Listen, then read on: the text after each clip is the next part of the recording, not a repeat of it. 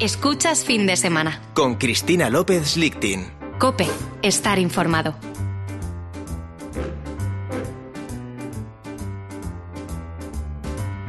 My baby don't care for shows. My baby don't care for clothes. My baby just cares for me. My baby don't care for cars and races. My baby don't care for high tone places. Este es el siglo de las mujeres. Creo que no cabe duda alguna de que la realidad está definida en este momento por dos vectores. Una revolución digital que no tiene precedentes desde la época industrial del siglo XIX y una revolución antropológica que protagonizan las mujeres.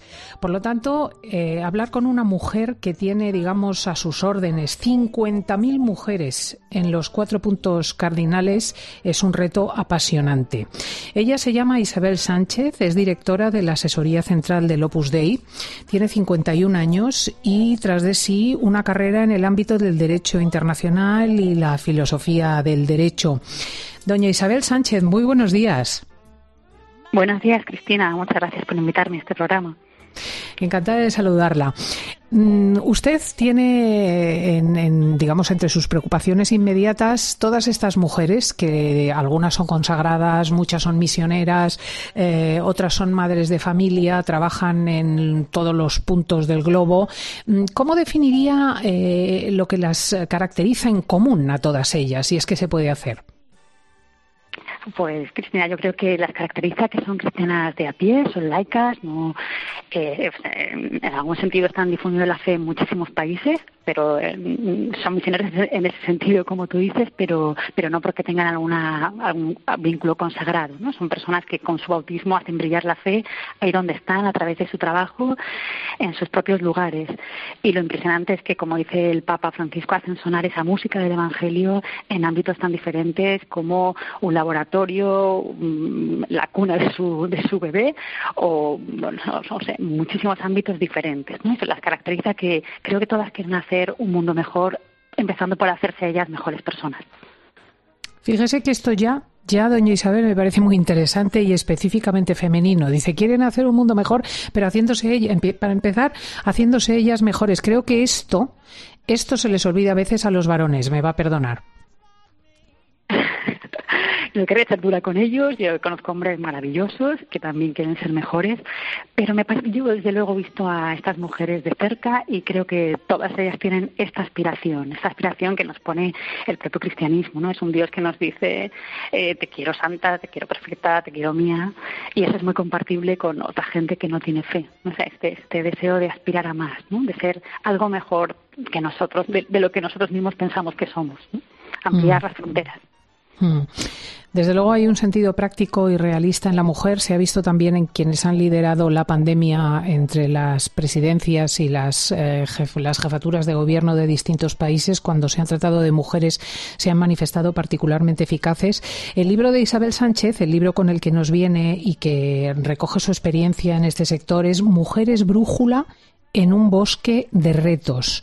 Un título muy interesante. ¿Qué quiere usted decir con esto? Mujeres brújula en un bosque de retos.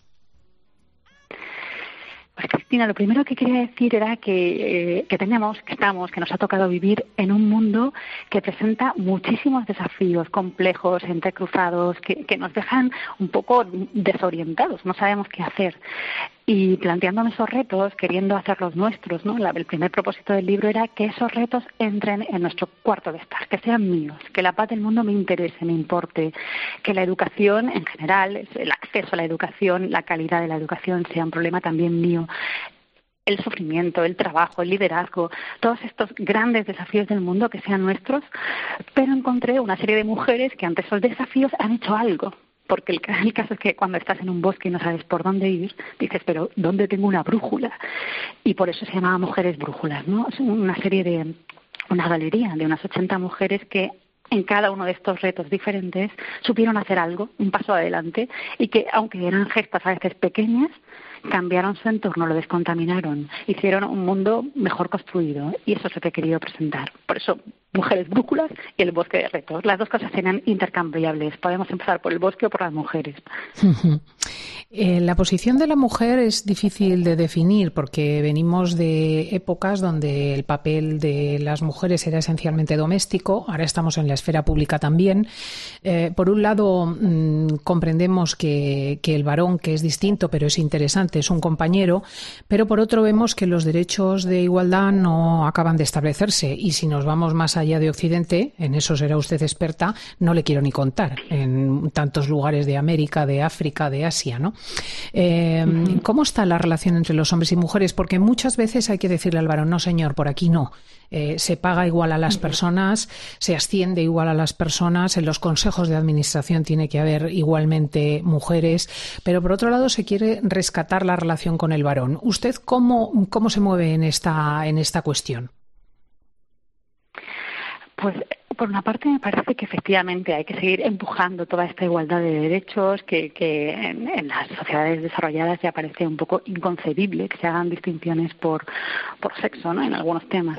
Pero mi propuesta en este libro es más, eh, mira un poco más allá, ¿eh? es un poco más a largo plazo si queremos porque estamos yo defino que estamos en una tomando palabras del Papa por otra parte en una encrucijada de la sociedad que o va hacia la sociedad del descarte o va hacia la sociedad del cuidado. Y es donde me parece que las mujeres mm, tenemos la, el, privilegio de pasar, de hacer, de hacer ver al varón y a todas las demás personas en la sociedad que cuidar a los que queremos es, una, es algo grandísimo y que eso se puede hacer en el ámbito doméstico, como lo hemos hecho hasta ahora, durante siglos. Tenemos ya un patrimonio espectacular, como en el ámbito laboral. Y ahí, ahí infundimos novedad impresionante. Cuando una mujer llega al lugar de trabajo, si sabe trasladar allí esa mirada de cuidado a los que trabajan con nosotros, a los que queremos y se han quedado en casa, a los que van a ser, pues no sé, consumidores de los productos que hacemos. Esa mirada de cuidado tan propia de la mujer por los siglos, no quería que sea suya exclusivamente, sino que puede aportar tanto ahí, me parece que eso es lo que, lo que nos toca aportar en, nuestra, en esta nueva sociedad. Vamos a ser, creo yo, muy claves en esta transformación social que tenemos por delante. O sea, usted diría que las mujeres tenemos en cierto sentido que feminizar a los hombres. En parte, sí, ¿por qué digo feminizar? Porque hemos encasillado el cuidado como si fuera femenino. Y lo es en el sentido de que hemos adquirido una práctica, un patrimonio, tenemos, un, tenemos ahí un, un, bagaje cultural, profesional, de, de hecho, que no está reconocido. Ese es el problema, no está reconocido, parece invisible, a veces supone muchísima carga en todos los sentidos y por eso lo, consideramos a veces como algo negativo, pero en realidad cuidar a los que más queremos es lo mejor que podemos hacer y convertir eso en una profesión, valorizarlo, visibilizarlo y hacer que pase del ámbito de la familia al ámbito social me parece a mí que es una, un gran reto. Y ahí digo, sí, hombres, que es, de los dos, los dos en el trabajo, los dos en el cuidado. Aquí estamos todos juntos para hacer un mundo diferente y, creo mm. que la pandemia en parte nos está facilitando intentar ver las cosas de otro modo. Hay una cosa mm, muy interesante que me han contado mm, hombres que dirigen a hombres. Y es que estos están muy desconcertados. Quiero decir que el, el, advenimiento de una mujer muy protagonista socialmente les ha quitado roles que tenían en exclusiva tradicionalmente y ahora experimentan una cierta inseguridad y por otro lado mm, hay una posibilidad de promiscuidad social que exime al hombre de la necesidad de tener lazos fijos. O sea, puede tener, digamos, una perfecta vida sexual, una perfecta vida de satisfacción física sin establecer nexos. Y esto está dificultando incluso la creación de nuevas familias. Muchas chicas jóvenes dicen es que no encuentro chicos dispuestos a, un compromiso, a un camino. Eh, ¿Ustedes están percibiendo esto? Sí, cómo no.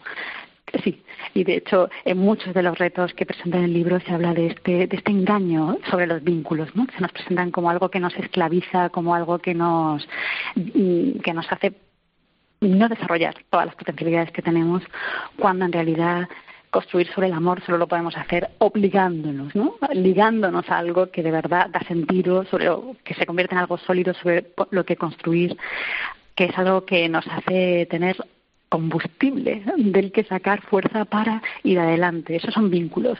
Y el hombre está muy acostumbrado a, bueno, nos han educado así últimamente en esta sociedad, ¿no? A ser autónomo, a desligarnos. Y por su físico puede hacer eso en muchos eh, temas, en concreto en el sexual.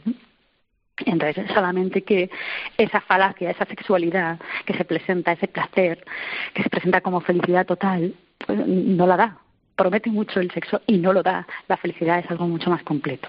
Entonces, yo creo que ahí la mujer puede enseñar precisamente eso, su compromiso con la vida, su compromiso con el dolor, su. Bueno, eso es lo que yo creo que, que podemos aportar.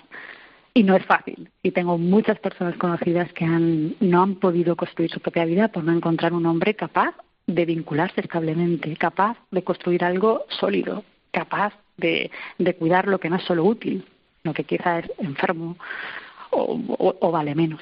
Eso es verdad. Sí, sí, sí, sí, qué interesante. Eh, Hablamos con Isabel Sánchez, que es directora de la asesoría central del, Opus Dei. Hablamos de hombres y de mujeres y de este eh, liderazgo que tiene ella sobre 50.000 mujeres de, todo el mundo. ¿Cómo concebía el fundador del Opus Dei, San José María, la relación entre hombres y mujeres en la dirección de la obra? Quiero decir, ustedes efectivamente tienen como una gran división femenina, una gran división masculina, pero tengo entendido que su coordinación en Roma es eh, de una forma específica muy interesante en Roma y en todos los países, porque él concibió una total igualdad. Es verdad que, como dice, eh, son, tenemos las mujeres total autonomía para desempeñar, para desarrollar las iniciativas que queramos en los campos que nos parezcan más oportunos y los hombres igual por su lado. Pero en muchos, en muchos campos, lógicamente, coincidimos y hay cosas que tenemos que hacer en común. En todo caso, hombres y mujeres tenemos los mismos derechos, la misma capacidad decisoria, la misma capacidad, ambos, hombres y mujeres laicos, en una y otra parte, de vetar a veces decisiones del prelado. Eh, los consejos que tiene a su lado para asesorarle, uno de hombres y otro de mujeres, pueden hacer eso. Y esto desde el inicio, San José María apostó muchísimo por la capacidad de la mujer, por la capacidad no solo ya de llegar al máximo potencial en su vida profesional, sino en el gobierno de una institución eclesial como la obra, pues ahí también la puso en el gobierno con esta, con esta capacidad exactamente igual a la del varón. Pues fíjense, esta señora que tiene poder de veto dentro del Opus Dei, que está al frente de, todas estas mujeres, es sin duda una referencia interesante para entender el siglo por excelencia femenino, que es el siglo XXI. Su libro se llama Mujeres Brújula, en un bosque de retos y merece la pena escucharla. Doña Isabel Sánchez, enhorabuena y muchísimas gracias. Muchas gracias, Cristina. Espero que si alguien lea el libro, me gustaría dejar un poco de esperanza con este libro. En algún momento digo que a menudo es desde el sufrimiento, desde donde se aprende a soñar. Y en esta situación de la pandemia que nos ha afectado tanto a todos, y a algunos países todavía más, porque se une la pandemia con, con una situación impresionante, lastimosa. Pienso en Líbano, pienso en Venezuela, que allí todo se hace mm, doblemente, triplemente. Mm, a la escala que queramos multiplicar esto, difícil. Entonces, este libro se puede aportar un poco de esperanza, si puede bueno, ver que, que con pequeños gestos en nuestra propia vida podemos mejorar nuestro alrededor y sembrar un futuro un poco mejor, pues yo ya me quedaría muy, muy satisfecha.